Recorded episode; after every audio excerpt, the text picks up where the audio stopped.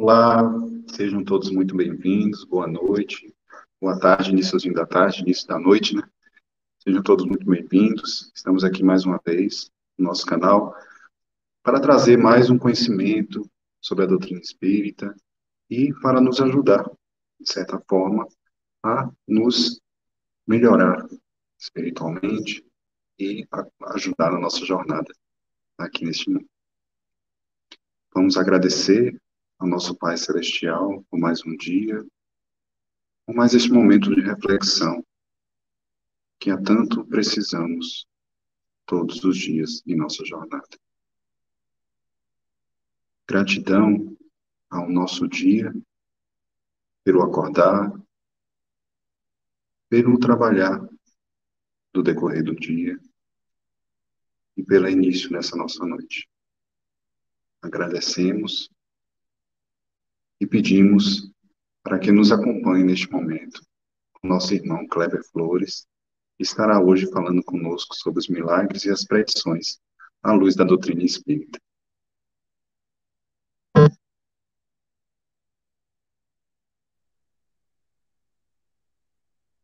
Boa noite, Kleber. Olá. Seja muito bem-vindo. Boa noite, William. Boa noite a todos os amigos aí. Fique à vontade. Estou com você. Bom, é um prazer enorme estarmos aqui novamente com os nossos companheiros e companheiras que nos acompanham aí pelo canal do YouTube Cevic TV. E hoje nós vamos fazer uma reflexão acerca de um tema que eu diria que é bastante atual. Por que, que eu digo que é bastante atual? O tema nosso seria os milagres e as predições à luz da doutrina espírita. E eu digo que é atual porque nós, de alguma forma, estamos utilizando dessa nomenclatura, né, milagres, como sendo uma coisa muito corriqueira, como sendo algo que vem auxiliar individualmente a qualquer um de nós. E não é dessa forma que a doutrina espírita vem a nos esclarecer. Nos dias atuais, só para nós situarmos aqui como um exemplo, é, diante de tantos desafios, diante de tantas dificuldades, inclusive no campo da saúde, nós vamos encontrar pessoas, quer sejam elas espíritas ou não, se utilizando dessa prerrogativa de milagres de uma forma muito costumeira, de uma forma muito rotineira. Eu já ouvi situações que envolvem recuperação de amigos, nesse processo da Covid-19 e a pessoa, às vezes, estava até entubada e quando sai, as pessoas dizem, nossa, foi, foi um milagre, escapou ali por um milagre de Deus. Então, nós estamos utilizando essa palavra de uma forma muito, eu não diria pejorativa, mas muito usual sem estarmos ali aprofundando neste conceito. Por isso que eu estou dizendo que esse tema, ou essa temática, ela está muito presente nos dias atuais. Bom, a palavra milagre, ela é derivada do latim, da palavra miraculum, ou mirare, e essa definição, desde a antiguidade, traz ali como sendo algo que é admirável, algo que é extraordinário, algo que é fenomenal. Nós poderíamos também analisar essa palavra milagre do ponto de vista, vamos dizer, teológico, onde ali vem a definição que seria derrogar as leis divinas. Então, milagre, do ponto de vista da teologia desse estudo, é derrogar uma lei de Deus. Mas nós também poderíamos analisar a palavra milagre, não do ponto de vista teológico, mas do ponto de vista das igrejas. O que, que as igrejas têm colocado como sendo milagre? aí é tudo aquilo que é sobrenatural, ou seja, sobrepõe a natureza divina, sobrepõe a vontade do Criador. Não é bem assim o que nos explica a doutrina espírita. Então, para nós analisarmos esse tema, os milagres e as predições à luz da doutrina espírita, nós vamos recorrer do livro A Gênese. E lá no seu capítulo 13, 14 e 15, nós vamos encontrar uma explicação para esses fenômenos, que na realidade são fenômenos que acontecem à luz da doutrina espírita. A grande pergunta, quando nós estudamos o livro A Gênese, nesses capítulos que aqui foram citados, é se realmente Deus faz milagres. E os imortais, eles são claros em explicar. Não, Deus não faz milagres. Porque milagres, segundo essas definições que nós colocamos aqui anteriormente, que seja admirável, extraordinário, fenomenal, ou que venha a derrogar as leis divinas, ou tudo aquilo que é sobrenatural, de alguma forma é derrogar uma lei divina.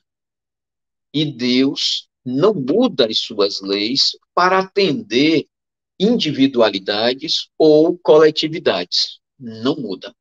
As leis divinas, elas são imutáveis. Mas as pessoas podem até perguntar, sim, mas e esses fenômenos que ocorrem? Fenômenos ocorrem. Mas mudar uma lei divina só para atender A, B ou C, não, não é bem assim que se faz. Então, na realidade, Deus, ele não muda as suas leis, porque essas leis, elas regem em todo o universo. Como o planeta Terra faz parte do sistema solar, que faz parte da nossa Via Láctea, ou que é a nossa galáxia, que faz parte de outros bilhões de galáxias, então Deus não poderia mudar uma lei para atender individualidades A, B ou C. Então, não é dessa forma que nós devemos compreender. Aí sim são fenômenos que ocorrem. Mas nós, por exemplo, não temos ainda a plena capacidade de conhecimento de entender todas as leis. Não conseguimos. Então, tudo aquilo que foge ao conhecimento humano dá-se essa sensação de ser algo milagroso. E, na realidade, não é assim que funciona. Eu cito muito, por exemplo, os ilusionistas, aquelas pessoas que fazem mágicas, né? vivem do, desse processo da, do ilusionismo. São situações que eles trabalham e que aos nossos olhos é impossível de se acontecer. E na realidade aquelas coisas elas acontecem, mas por quê? Porque são situações muito bem trabalhadas que aquelas pessoas é, trabalham de uma forma com muita destreza fazem aquelas, aquelas mágicas que, na realidade, causam em nós um processo ilusório. Mas eram possíveis de se acontecer. Com as leis divinas, a mesma coisa. Há fenômenos que ocorrem, só que nós ainda não temos acesso a todos estes fenômenos. E aí, utilizamos de uma forma pejorativa a palavra milagre. Então, vamos entender nesse processo o que é que isso significa. Nós precisamos é compreender o que a doutrina espírita tem nos proporcionado de ensinamentos. Então, a doutrina espírita traz ali, naqueles princípios básicos, a existência de Deus, por exemplo, nos colocando esse Deus de amor, esse Deus de bondade, um Deus de misericórdia, de compreensão, mas não esse Deus da forma humana, não é o ser, o Deus antropomórfico. Não é dessa forma. Deus, segundo os espíritos, né, em o livro dos espíritos, na questão número um, Deus é a inteligência suprema, essa causa primeira, causa primária de todas as coisas. Ainda como esses princípios da doutrina espírita, nós vamos encontrar a existência do espírito, a sua comunicabilidade, vamos encontrar a reencarnação como esse processo educativo, vamos encontrar a lei de causa e efeito e esse nosso processo de crescimento espiritual e de transformação constante, ou seja, o nosso progresso do ponto de vista moral e, acima de tudo, espiritual. Mas a doutrina espírita ainda nos traz alguns outros ensinamentos. É, vem nos falar sobre esse intercâmbio, vem falar sobre a mediunidade, enfim, vai trazer um compêndio de informações que nos dá a capacidade de entendimento desse processo que nós chamamos de fenômeno. Dois desses aspectos que a doutrina espírita nos ensina são importantíssimos para nós compreendermos esses fenômenos que nós atribuímos à palavra milagre. Então, nós temos que conhecer duas situações: fluidos e perispírito.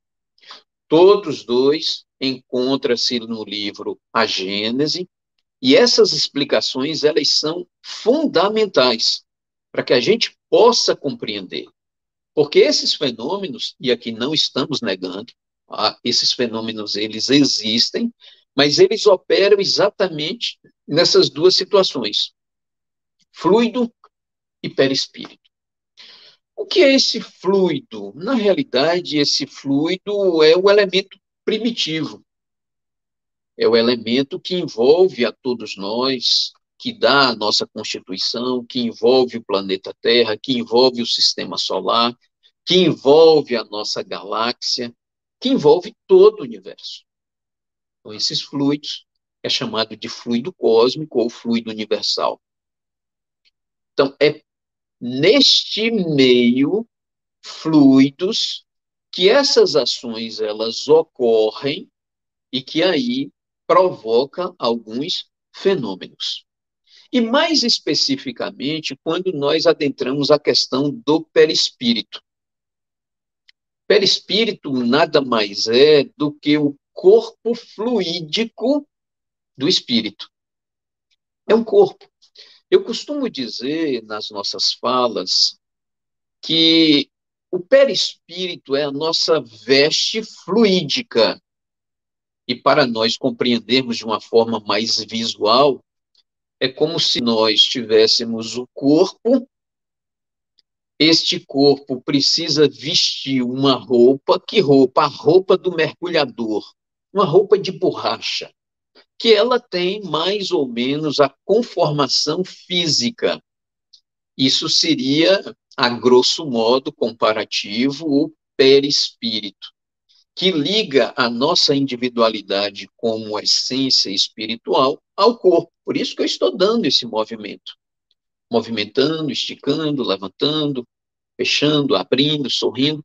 Isso é movimento do corpo é o espírito agindo sobre o perispírito, que é esse corpo fluídico, agindo sobre o corpo. Então, quando nós entendemos esse processo de fluidos e passamos a compreender perispírito, aí nós temos uma condição melhor de compreender esses fenômenos que nós rotulamos de milagres. Então, a grande pergunta que as pessoas fazem, ou às vezes informam, sim, Kleber, mas, por exemplo, Jesus foi uma pessoa que fez muitos milagres. Se nós olharmos a Bíblia, mais especificamente ali no Novo Testamento, nós vamos encontrar inúmeras situações onde Jesus faz milagres. E aí nós à luz da doutrina espírita, fazemos uma pequena correção. Na realidade, Jesus não fez milagres. E as pessoas tomam um espanto, porque já estão acostumados com a sonoridade da palavra milagre. Então, na realidade, Jesus não fez milagres. Jesus fez curas. E curas que eram possíveis de se fazer. Porque se não fosse possíveis, Jesus não faria. Então, Jesus, em várias situações, foi taxado de milagroso. Mas em todas as narrativas que nós vamos encontrar à luz da doutrina espírita, ali vai dizer que Jesus fez curas. Então, para que a gente possa entender essa primeira parte da nossa, da nossa fala, né, os milagres e posteriormente as predições à luz da doutrina espírita, nós vamos fazer esse questionamento. Então, Jesus não fez milagres? Não, Jesus não fez milagres. Jesus fez curas. E para que nós possamos compreender isso, nós precisamos voltar novamente ao livro A Gênese e fazer estudos. Porque lá no livro A Gênese, na sua, na sua terceira parte, nós vamos encontrar vários destes fenômenos tendo explicações plausíveis. Então, são inúmeras as situações. Em função do nosso tempo, né, ser mais curto, nós escolhemos aqui apenas duas situações para que possamos compreender aquilo que as pessoas denominam de milagres, mas que na realidade foram situações de cura que Jesus fez, ou a ação de fenômenos incompreendidos por nós, mas sem derrogar as leis divinas, Jesus ali atuou. O primeiro deles vai estar lá no Evangelho de Mateus, seu capítulo 9, onde ali esse evangelista ele vai nos falar sobre a filha de Jairo. Jairo era um chefe de sinagoga. Ele tinha uma filha e essa filha dele estava bastante doente e chegou a um ponto que estava tão agravado o estado que as pessoas já rotulavam, já diziam, já afirmavam, Jairo, a sua filha hum, já morreu. E Jairo, naquele afã de fazer com que a vida da sua filha ela voltasse, ele vai atrás do mestre Jesus. E quando ele consegue encontrá-lo, é, Jairo, ele chama pelo mestre e pede para que vá até a sua casa e curasse a sua filha. E aí aqueles que acompanhavam Jairo chegavam a ele e diziam: Mas Jairo, não incomode o mestre Jesus. Sua filha já está morta. Jesus, portanto, ele olha para Jairo, acena um breve sorriso e diz: Jairo, a tua filha apenas dorme. Vamos, e aí Jesus, em companhia de alguns discípulos, e mais especificamente Jairo, vai até a sua casa. Naquele momento, ele impede para que a grande multidão adentrasse naquele ponto. Jesus se aproxima da filha de Jairo é, e, e, faz essa afirmativa, Talita cumi. Então, Talita é a tradução hoje de, de um nome, né? Muitas mulheres têm esse nome de Talita, é, é de uma tradição hebraica, significa minha filha. Jesus diz: Minha filha, levanta-te. E a filha de Jairo, ela levanta-se. Então foi uma surpresa enorme para aquelas pessoas que achavam que a filha de Jairo já estava morta.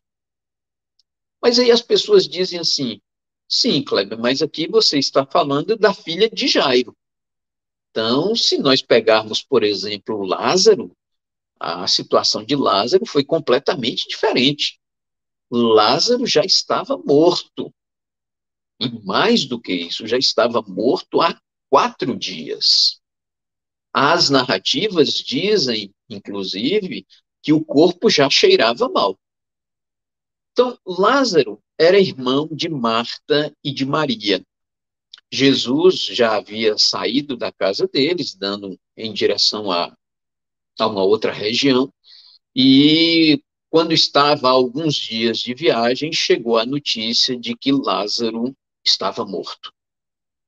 Jesus, naquele momento, ele esclarece àquelas pessoas que Lázaro apenas dormia. Isso as pessoas não analisam. Lázaro apenas dorme. Jesus já afirma antes de voltar. Mas vamos aos fatos.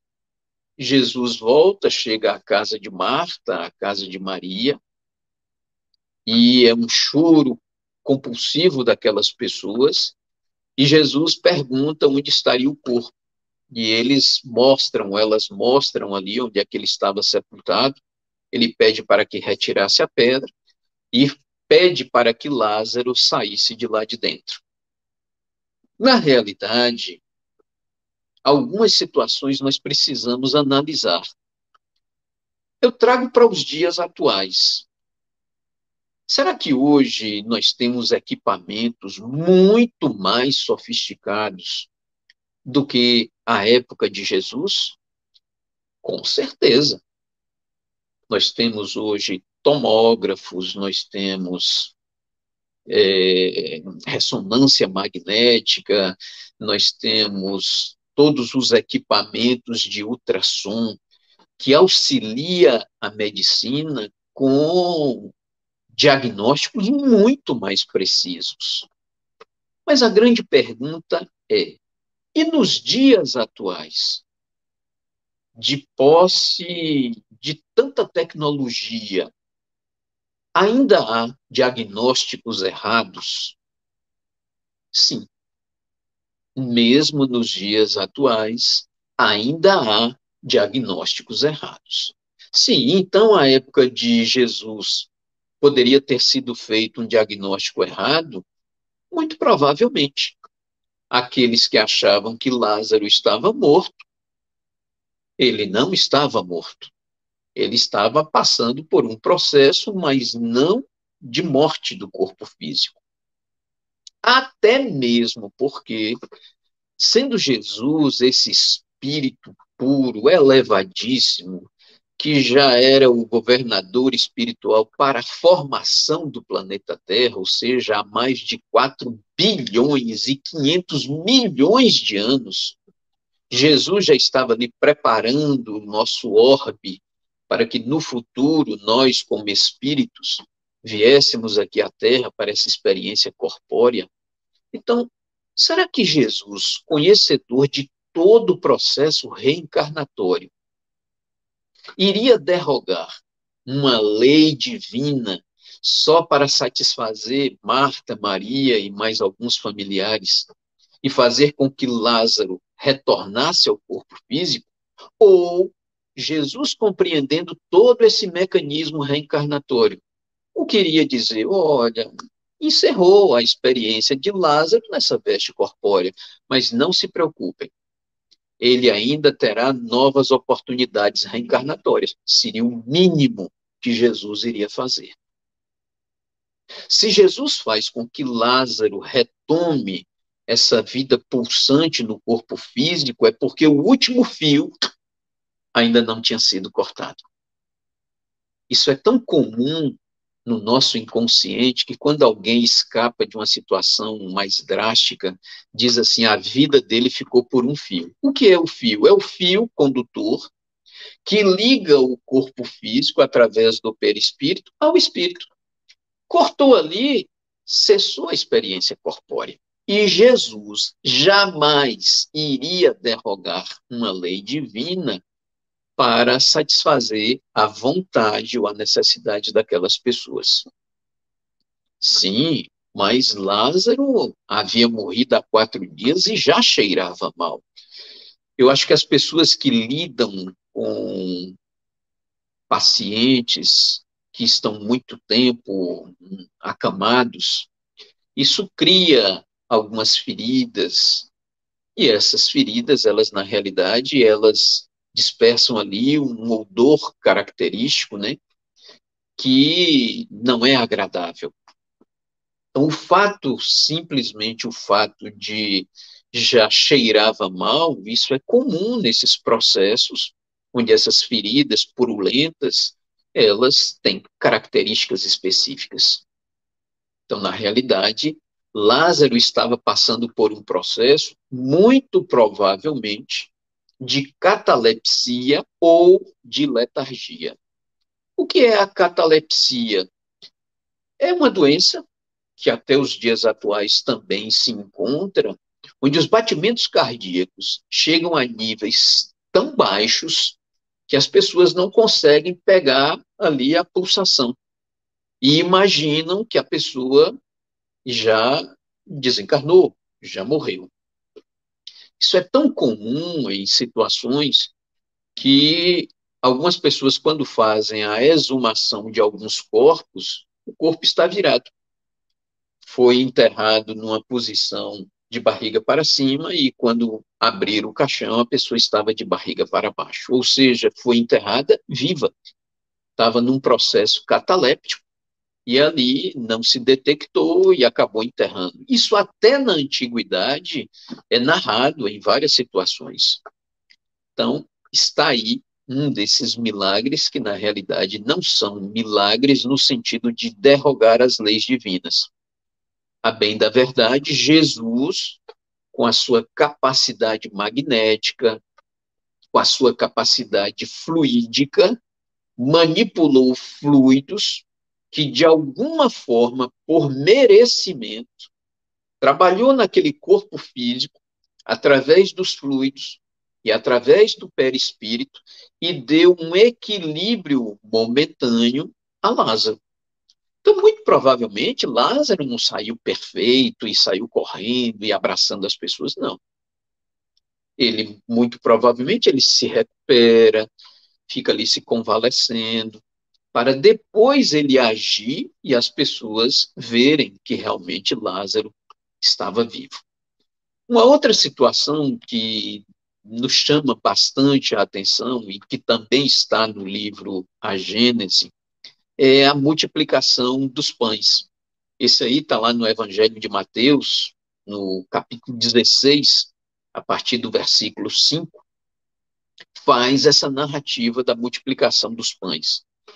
Eu confesso que todas as vezes que se aproximava ali o mês de abril, a quaresma, nós sempre assistíamos aqueles filmes onde passava ali a, a Páscoa, né, e Jesus fazendo o seu périplo ali, caminhando, e esses filmes, um deles nos marcou muito, é quando Jesus olhava aquele cesto vazio e quando ele virava cheio de peixes e distribuía para as pessoas, e novamente a câmera voltava, e quando despejava o cesto cheio de peixes. E eu sempre tive a imagem dessa cena, essa multiplicação de pães e de peixes. Será que Jesus tinha necessidade de fazer isso realmente para se mostrar diante daquele público? Acreditamos que não. Então, se nós buscarmos o entendimento destes fenômenos à luz da doutrina espírita no livro A Gênese, capítulos 13, 14 e 15. 15 nós vamos falar sobre as predições. Se nós analisarmos dessa forma, nós teremos uma outra compreensão. Aqui não estamos negando os fenômenos, o que nós estamos explicando é que as pessoas chamam tudo de milagre, como sendo uma derrogação da lei divina, e não é. Nessa multiplicação dos pães, no, o evangelista Mateus, lá no capítulo 16, ele nos narra o seguinte: Jesus, em companhia de alguns dos seus discípulos, havia, estava fazendo uma viagem, e quando aportou do outro lado da margem do lago, ele advertiu os seus discípulos: não utilizeis do fermento dos fariseus, Essa advertência, ela causou uma certa perplexidade nos discípulos do mestre Jesus. Porque eles olharam entre si e perguntaram como o mestre soube que nós não trouxemos o pão. E não trazendo pão, seria necessário se utilizar do fermento dos fariseus para fazer o pão. Jesus, percebendo as, aquelas intenções, aquele entendimento, Jesus os chama novamente e faz-lhes a seguinte indagação: Quem vos disse que eu estou falando do fermento? Eu estou falando da doutrina dos fariseus. Ou seja, Jesus repreende aquele entendimento. Eu estou a vos falar dos ensinamentos dos fariseus. Não é o fermento, não estou te falando de pão material. E aí complementa Jesus: Não estáis vós a lembrar da grande multidão que nós alimentamos?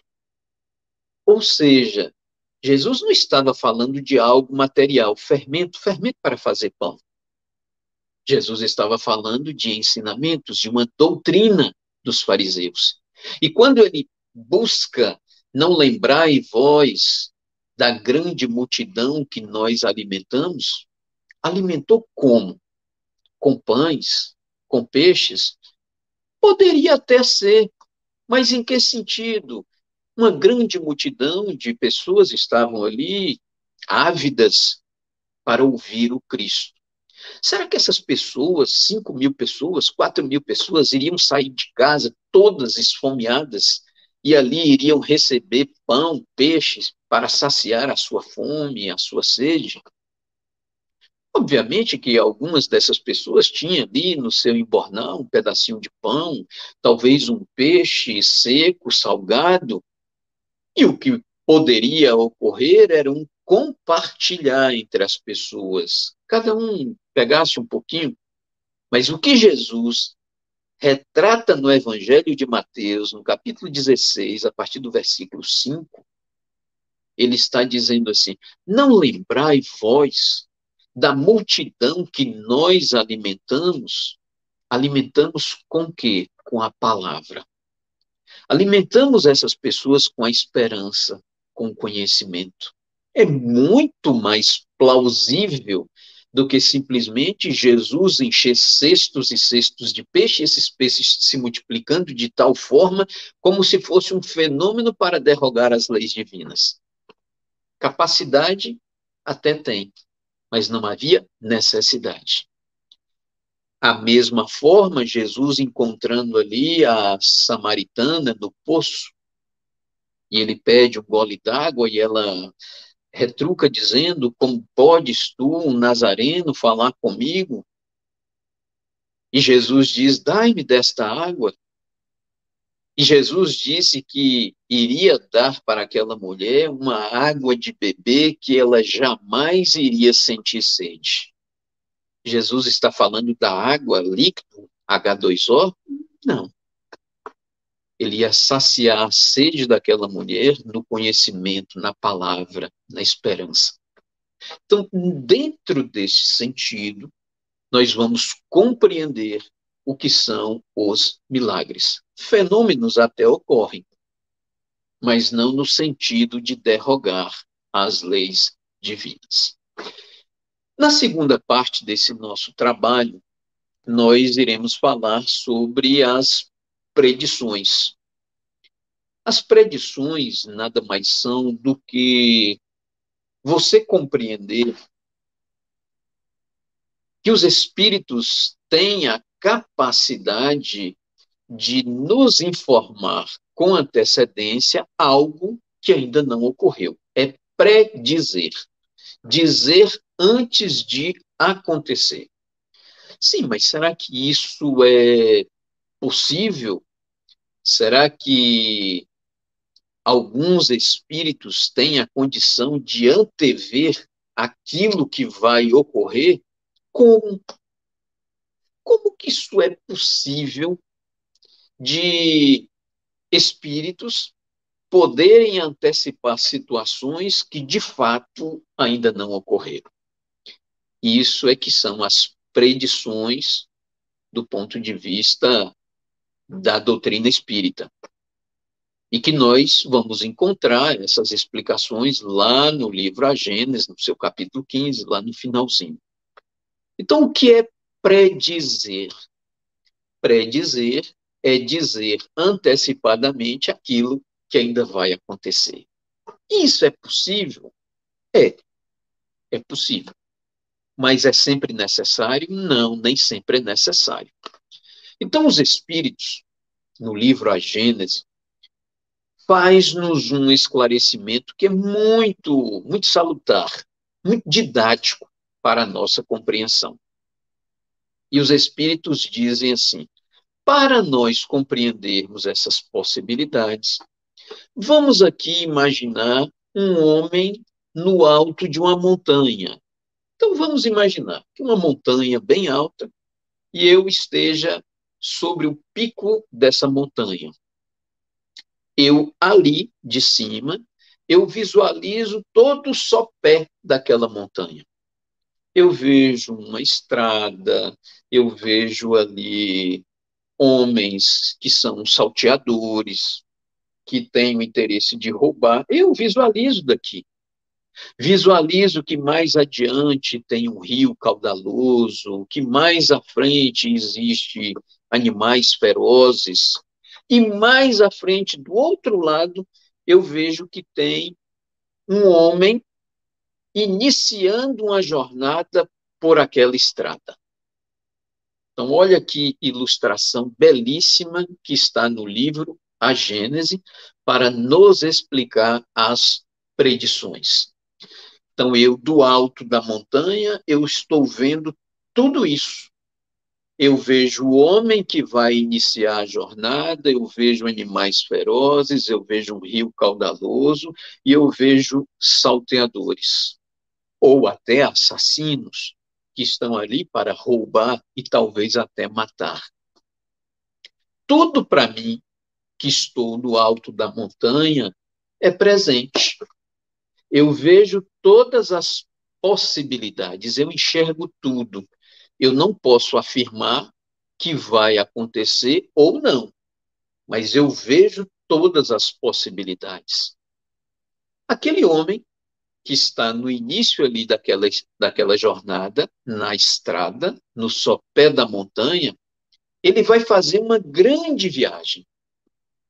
E para ele, essa viagem é incerta, para ele, o que vai acontecer nesta viagem é futuro. Ele pode encontrar animais ferozes, ele pode encontrar o rio caudaloso ou o rio seco e ele possa atravessar, ele pode encontrar ali salteadores que podem assaltá-lo, roubá-lo e até mesmo matá-lo. Então, para aquele homem que vai fazer a jornada, é futuro. A viagem para ele é tudo incerto. Para o, a pessoa que está no alto da montanha, ele vê todas as possibilidades. É o presente.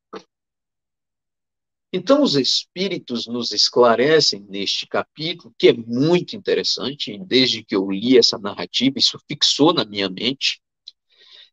Ele faz a seguinte comparação: quem é este homem que está no alto da montanha? São os espíritos mais evoluídos. São alguns espíritos que têm a visão é, muito menos turva do que a nossa. Sim, quem é aquele homem que está ali no sopé da montanha? É a grande humanidade. Somos todos nós que vamos fazer as nossas jornadas do ponto de vista da Terra, onde tudo é incerto. Temos as probabilidades, mas é futuro.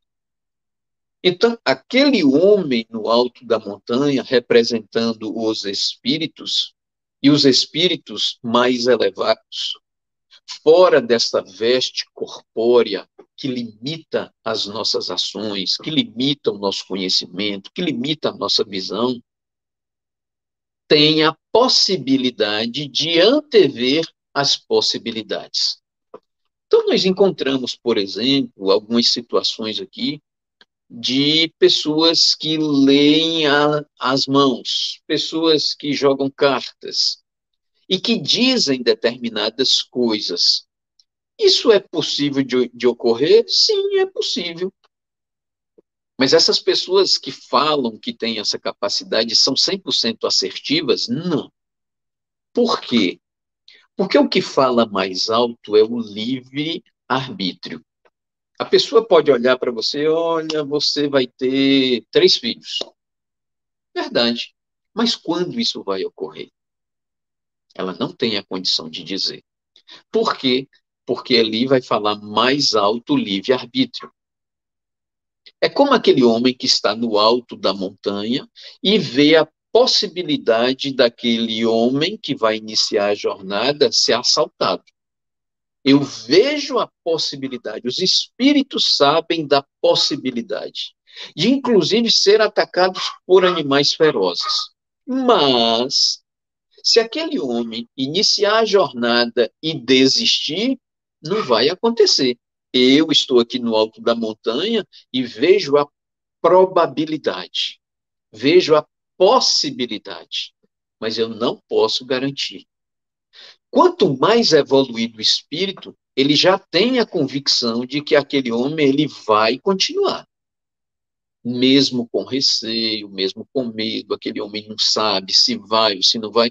Mas se o espírito for mais elevado, ele tem a plena convicção e conhecimento de que aquele homem, pelas suas características, pelas suas últimas ações, ele vai ter a certeza e a convicção de que aquele homem vai seguir caminho à frente. Mas tudo fala pelo livre-arbítrio.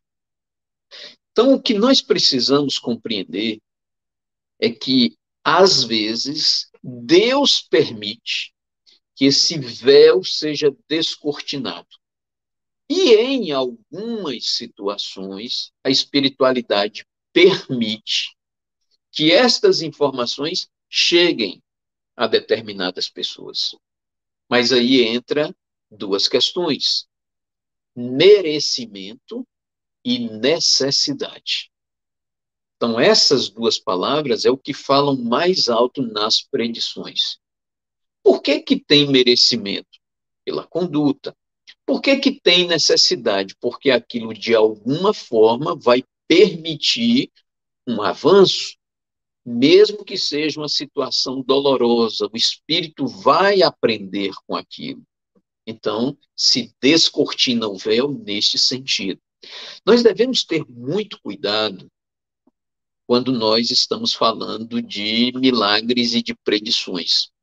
Hoje a humanidade passa por enormes desafios. Não só desafios, dificuldades.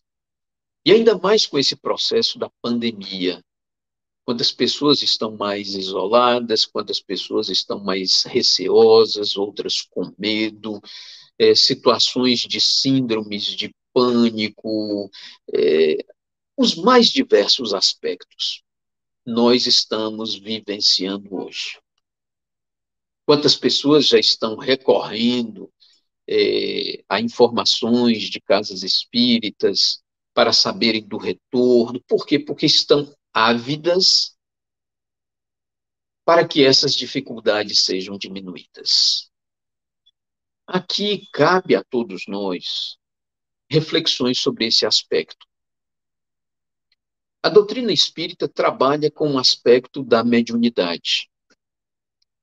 A mediunidade, ela vem para auxiliar aquele que traz consigo esse canal da mediunidade. Muitos espíritos vêm com a mediunidade do ponto de vista missionário. É o caso de Divaldo Pereira Franco, Francisco Cândido Xavier e tantos outros. Então, são mediunidades que têm um compromisso missionário. Mas a grande maioria de nós, trazemos a mediunidade como compromisso individual.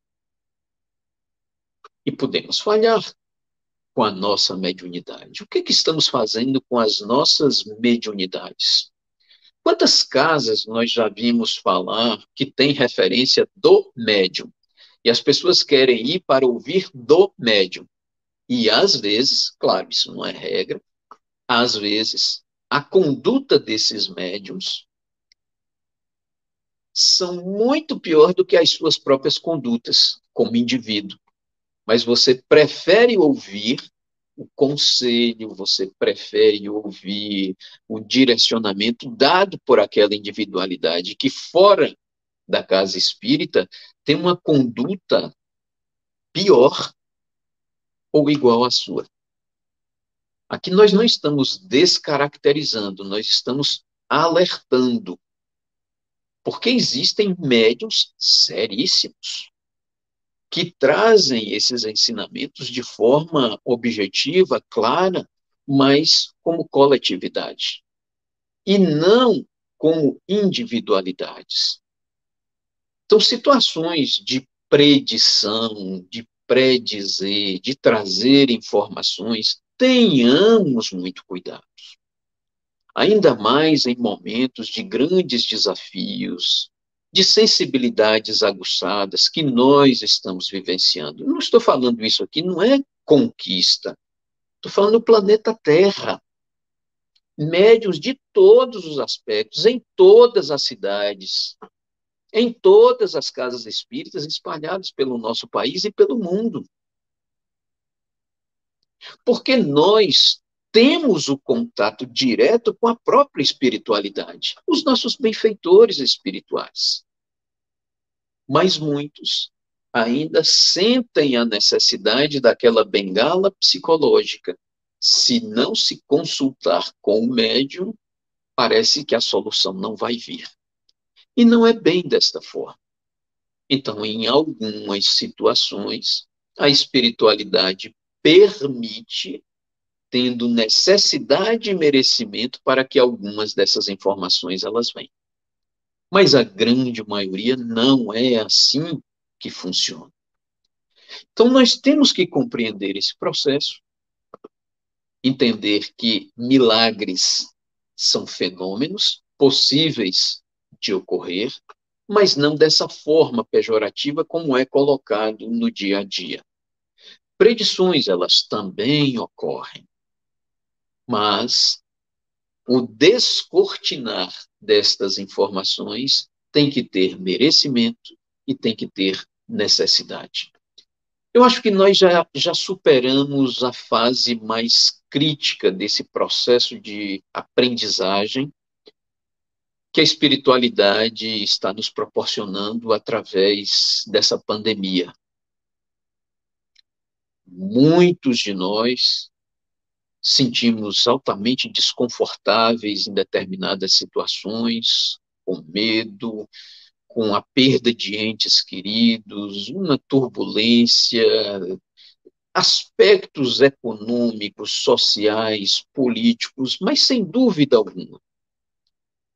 Eu acho que o maior desafio nós já estamos superando. Não é que já tenha acabado. E em breves tempos, não podemos aqui situar tempo, mas já estamos às vésperas de um convívio mais próximo. Então, que tenhamos a paciência, que tenhamos a tranquilidade, que possamos elevar os nossos pensamentos à espiritualidade, agradecer por esses momentos de desafios que estamos vivenciando, porque sem dúvida alguma são momentos de oportunidade, oportunidade para o trabalho, oportunidade para o nosso refazimento, oportunidade para o nosso crescimento espiritual. Então, eu acredito que muito em breve nós já estaremos usufruindo desse convívio familiar, desse convívio do ponto de vista é, educacional, e nós retomaremos as nossas atividades. Obviamente que nós estamos fazendo um novo, não é o normal de, de anterior, porque foi aquele normal que nos trouxe a condição de desafio dos dias atuais. São momentos para nós repensarmos as nossas atitudes enquanto individualidades, enquanto coletividade para o mundo. Não é individualmente para nós, é o repensar do planeta. Nós estamos passando por um momento de grandes transformações. Mas essa maior transformação é a transformação moral. Esse é que é o grande objetivo de nós enquanto espíritos encarnados. Então aqui desejar todos uma paz de espírito, uma harmonia, que possamos estar em preces, rogando sempre a presença desses benfeitores da espiritualidade e oportunizando a todos nós o conhecimento esse conhecimento tão rico à luz dessa doutrina que tanto nos esclarece, que é a doutrina espírita. Muita paz e até outra oportunidade.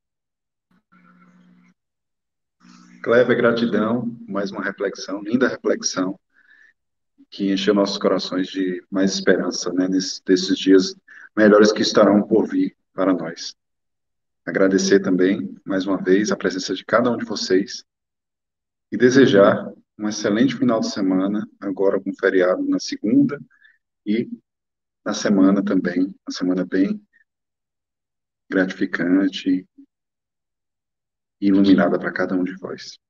Semana que vem nós teremos o nosso irmão Cláudio Macedo, que vai tratar de um assunto sobre a missão do nosso anjo da guarda, né? Que é uma missão bastante pesada para cada um, porque nós, como somos bastante teimosos, né, a gente tem que é, trabalhar tudo isso. E eu deixo uma mensagem para cada um de vocês, aproveitando aí as mensagens, a reflexão de Kleber. Se tiver que amar, ame hoje. Se tiver que sorrir, sorria hoje. Se tiver que chorar, chore hoje. Pois o importante é viver hoje. O ontem já foi, e o amanhã talvez nem venha essa mensagem de Chico Xavier, que eu deixo para vocês e desejo de coração um excelente finalzinho de domingo e uma gratificante semana para vocês. Muita paz.